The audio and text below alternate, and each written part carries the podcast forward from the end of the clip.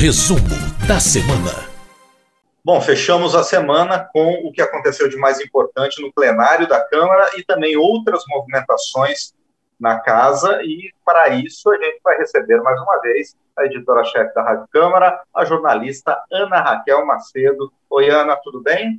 Oi, Márcio, tudo bom? Tudo bem também para quem acompanha a gente nesse resumo. Perfeito. Bom, essa semana foi de grande movimentação na Câmara dos Deputados. Foram sete medidas provisórias aprovadas no plenário da Câmara e, como sempre, você vai trazer todas para a gente. Vamos começar por essa que define novos critérios para o benefício de prestação continuada? Isso, Márcio. Essa MP, a MP 1023, ela é, só para a gente ter aqui, primeiro, uma contextualização aqui para quem acompanha a gente esse resumo. O benefício de prestação continuada, ele é pago ali pelo governo para aqueles idosos e pessoas com deficiência em situação de vulnerabilidade social, né, em uma situação ali por critérios de é, miséria e muita necessidade. Esse benefício de prestação continuada ele é pago hoje àquelas famílias que têm renda per capita de um quarto de salário mínimo. O que, que o texto, então, aprovado pelos deputados nessa semana, traz de novidade em relação às regras do BPC.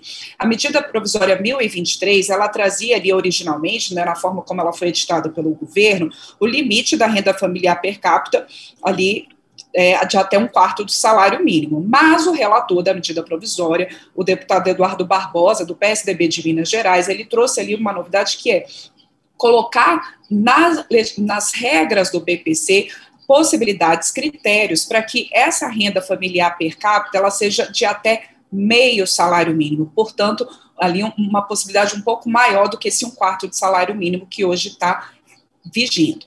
Então, essas regras é, sugeridas ali pelo relator Eduardo Barbosa, elas prevê o seguinte, que o governo vai ter que definir um regulamento, mas que tem que estabelecer os seguintes critérios para, então, poder conceder esse BPC a idosos e pessoas com deficiência carentes com uma renda de até meio salário mínimo. Que critérios são esses? O grau de deficiência, a dependência de terceiros para o desempenho de atividades básicas da vida diária e ainda o comprometimento do orçamento do núcleo familiar com gastos médicos que não sejam ofertados pelo SUS, o Sistema Único de Saúde.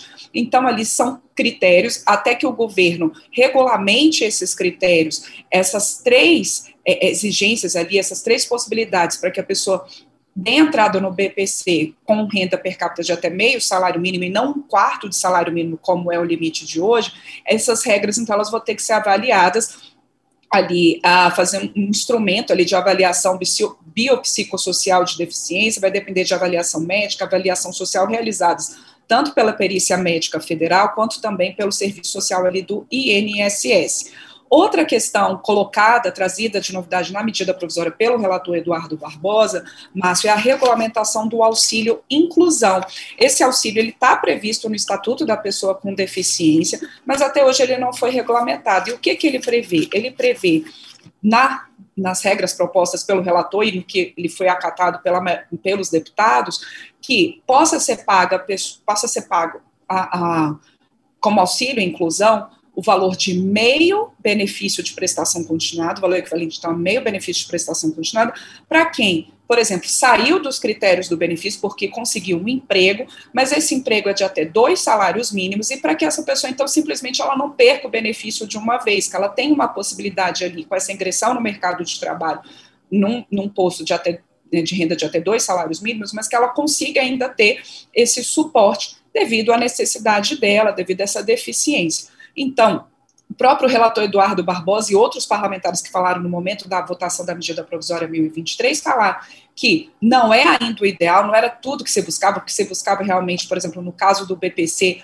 a renda per capita de meio salário mínimo, de uma maneira mais ampla, mas foi o possível nesse momento, e nisso o relator Eduardo Barbosa foi bastante elogiado em plenário por esse texto que ele propôs e que foi, então, votado pelos deputados e agora vai ao Senado. Márcio. Bom, esse vai ao Senado, mas também foram aprovadas outras seis medidas provisórias. Vamos começar pelas duas referentes ao setor aéreo, Ana?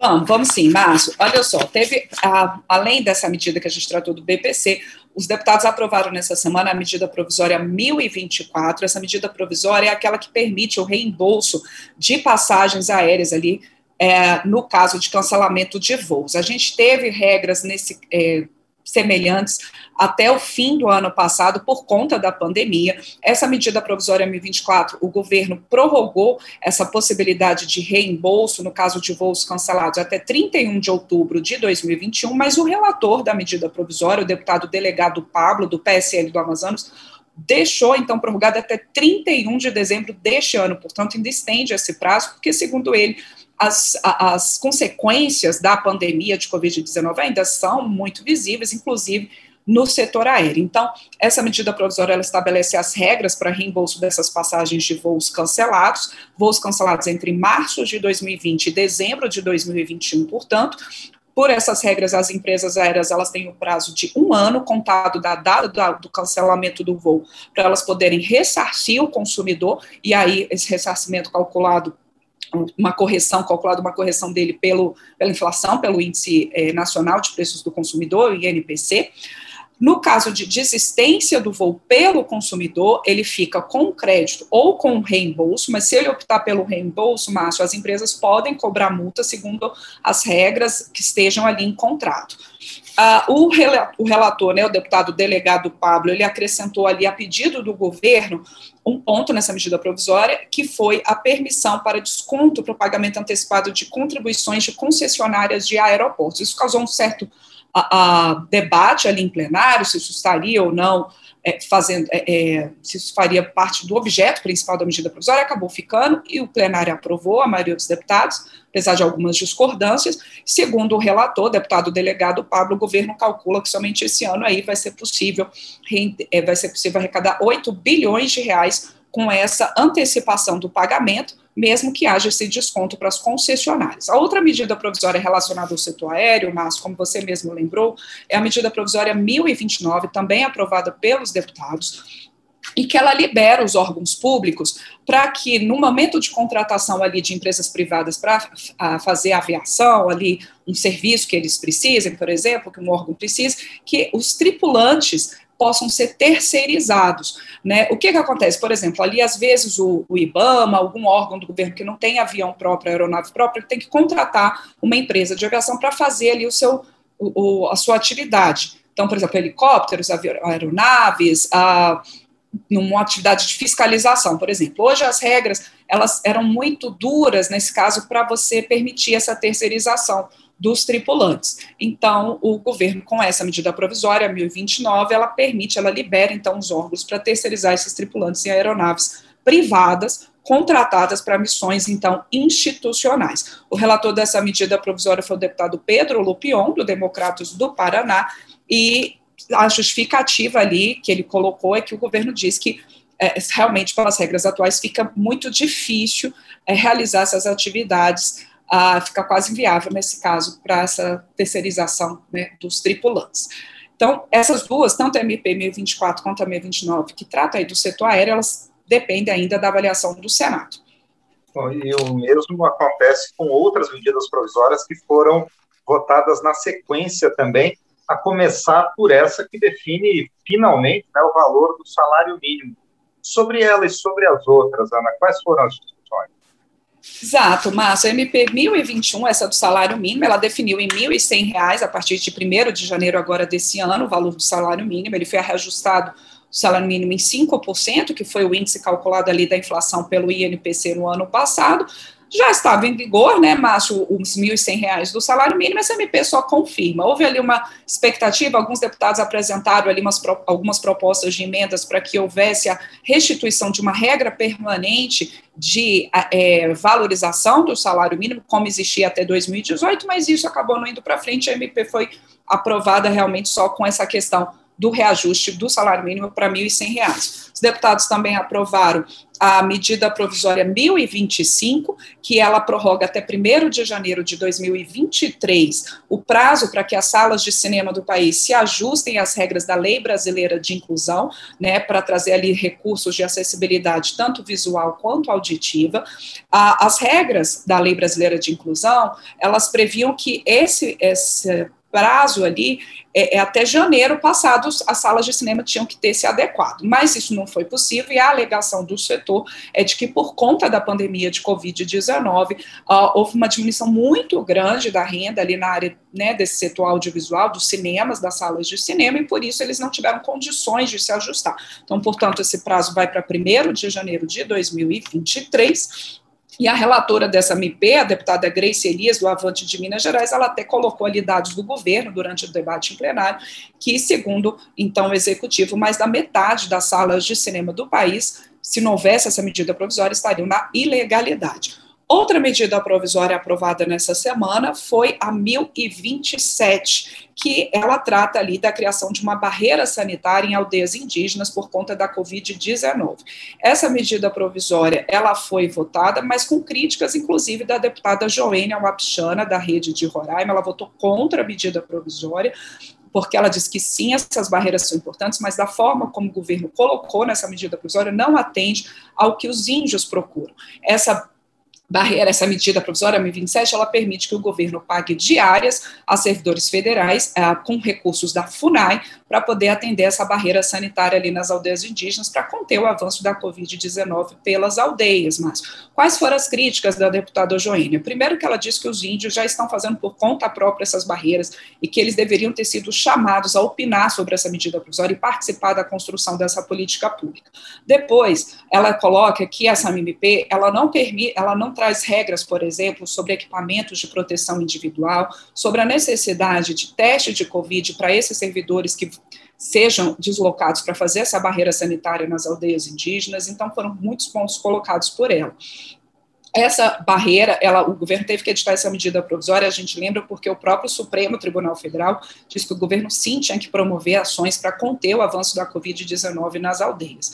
O relator dessa medida provisória, o deputado Nilton Tato, do PT de São Paulo, ele disse que sim, levava em consideração essas críticas, críticas pertinentes da deputada Joênia Wapichana e dos, dos índios, né, das representantes indígenas, mas que como essa MP ela tem um prazo muito curto, mas ela está prevista para perder a validade no próximo dia 1 de junho, o deputado Nilton Tato propôs que ela fosse votada sem modificações para ir logo para o Senado e que é, houvesse pelo menos essas regras para deslocamento de servidores com recursos da FUNAI para a questão dessa barreira sanitária em aldeias indígenas.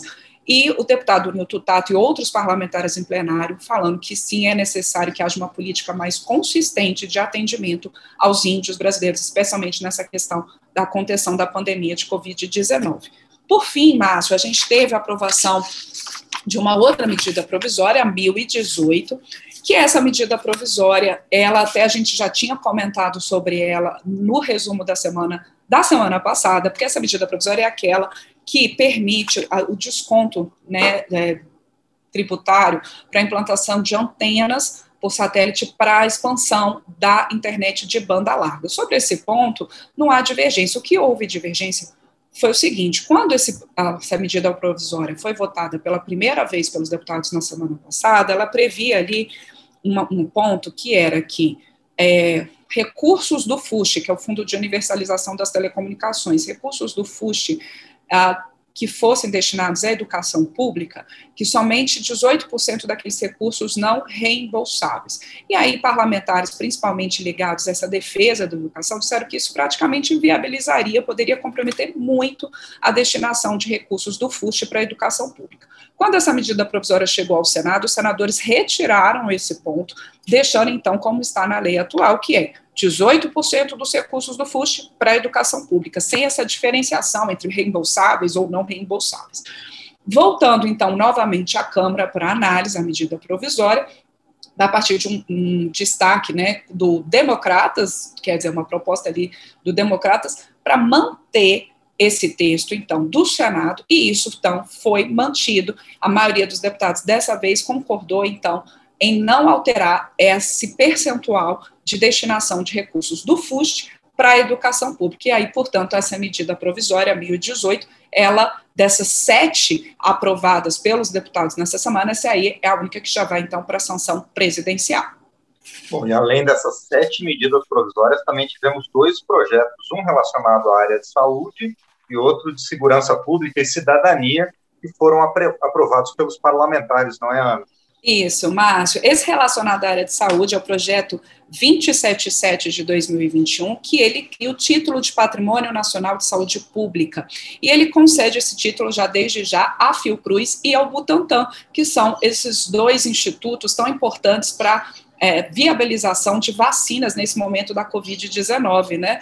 Tanto a Fiocruz, com a vacina ali da AstraZeneca, em acordo com a Universidade de Oxford, na Inglaterra, quanto o Butantan, com a Coronavac, parceria com aquele instituto chinês, né, Sinovac, para é, viabilização, então, das vacinas, vacinas essas que estão, então, sendo a, a, distribuídas por todo o país e por isso é a concessão, então, desse título.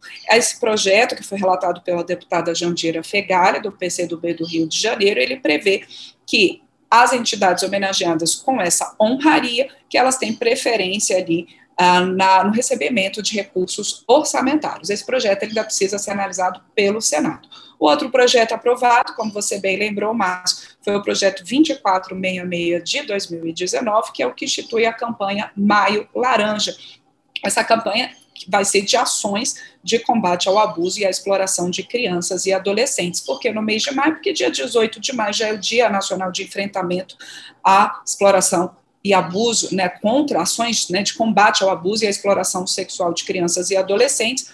A relatora dessa proposta, a deputada Aline Gurgel, do Republicanos do Amapá, colocando ali muito fortemente a importância dessa conscientização de que se você ilumine prédios públicos com a cor laranja, de que você faça campanhas na escola, de que você promova seminários, promova debates, faça realmente né, a expansão da informação sobre esse assunto tão importante. A autora desse projeto é a deputada Leandre, do PV do Paraná, falo isso também muito fortemente em plenário, Márcio, sobre a importância da conscientização, especialmente nas escolas, as escolas como aliadas nesse combate à exploração de crianças e adolescentes. Essa proposta também precisa ir para o Senado. Bom, e além de votarem essas sete medidas provisórias, esses dois projetos de lei, os deputados ainda tiveram tempo para debater em comissão geral uh, o cultivo da cannabis no Brasil. O que resultou dessa discussão? Exatamente, Márcio. O plenário fez o que a gente chama de uma comissão geral, em que você abre o plenário tanto para o debate dos deputados, como também para especialistas, para é, é, sociedade civil organizada, para representantes do governo. E como é que foi esse debate? A gente tem uma comissão especial na Câmara que trata desse projeto, que é o 0399 de 2015, que ele trata da regulamentação do uso medicinal da cannabis ativa, é a maconha, né, mais conhecida como maconha. Foram muitas as divergências, Márcio, tanto parlamentares defendendo o projeto, quanto contrários projetos, e da mesma forma, representantes da sociedade civil, familiares de um lado e de outro. Quem é a favor do projeto, rapidamente, Márcio argumenta que essa regulamentação é a única maneira de baratear os medicamentos indicados para diferentes problemas de saúde, como epilepsia, glaucoma, doenças neurológicas, e já os opositores afirmando que essa permissão para o cultivo da cannabis ela pode levar à legalização da droga, e também dizendo ali que, pode, que os defensores estão usando o sofrimento de famílias de pacientes para encobrir essa intenção. A gente lembra que a Anvisa ela já libera a, o uso desses medicamentos, mas hoje eles são importados, e por isso também famílias defensoras dessa regulamentação querem a possibilidade de um plantio da maconha controlado para que eu, seja possível que esses medicamentos sejam produzidos no país de uma maneira mais barata. É um debate que realmente rende muito, a, como eu disse, está numa comissão especial e a gente vai ver agora como é que vai ser essa construção nas próximas semanas para que observar se vai haver ou não acordo para a votação dessa proposta. Bom, e também vai para uma comissão especial a PEC da reforma administrativa, porque depois de muito debate, muita divergência, a admissibilidade, ou seja, a legalidade da reforma administrativa, finalmente foi aprovada pela Comissão de Constituição e Justiça, não é? Isso, Márcio, rapidamente é isso mesmo. A Comissão de Constituição e Justiça analisou essas questões de admissibilidade, constitucionalidade da PEC, da reforma administrativa. O deputado Darcy de Matos, do PSD de Santa Catarina, que foi o relator, ele recomendou a aprovação, tirando alguns trechos do texto uh, que chegou do governo. Um dos itens retirados é que previa novos princípios da administração pública, também questão é, é, de que o, o, governo poderia, a, né, o, o presidente, por meio de decreto, ele poderia extinguir algumas, alguns órgãos públicos, isso também foi retirado, e também foi retirado o item que proibia que servidores ocupantes de cargos típicos de Estado pudessem exercer qualquer outra atividade remunerada. Houve muito debate, foi mais de um dia de discussão na Comissão de Constituição e Justiça para a votação da reforma administrativa, ela acabou é, é, aprovada, então, na sua admissibilidade, e agora o seu mérito vai ser discutido, como você colocou, Márcio bem lembrou, numa comissão especial. E só depois dessa comissão especial é que ela vai ao plenário. Como é uma proposta de emenda à Constituição, ela tem uma série de regras para ser votada no plenário e exige um quórum alto de três quintos dos deputados para sua aprovação em dois turnos. Muito bem. Bom, na semana passada, o presidente da Câmara, Arthur Lira, tinha pro prometido uma semana de muitas votações na Câmara e realmente, pelo que você nos trouxe, Ana Raquel, foram muitas votações, muitas discussões bastante proveitosas na Câmara dos Deputados. Será que semana que vem tem mais? A gente vai conversar sobre isso, né? Exato, né, Márcia? A gente vai ver como é que vai ser na semana que vem. A gente já sabe que na semana que vem tem previsão de sessão do Congresso para análise de vetos. Está marcada já para o dia 1 de junho. Pois é, e tem feriado na semana, vamos ver como é que acontece. Obrigado, Ana. Então, até a próxima semana. Até mais, Márcio. Um excelente fim de semana para você e para quem acompanha a gente no resumo. Bem, essa foi a editora-chefe da Rádio Câmara, jornalista Ana Raquel Macedo, que nos trouxe o que aconteceu de mais importante na Câmara dos Deputados ao longo desta semana.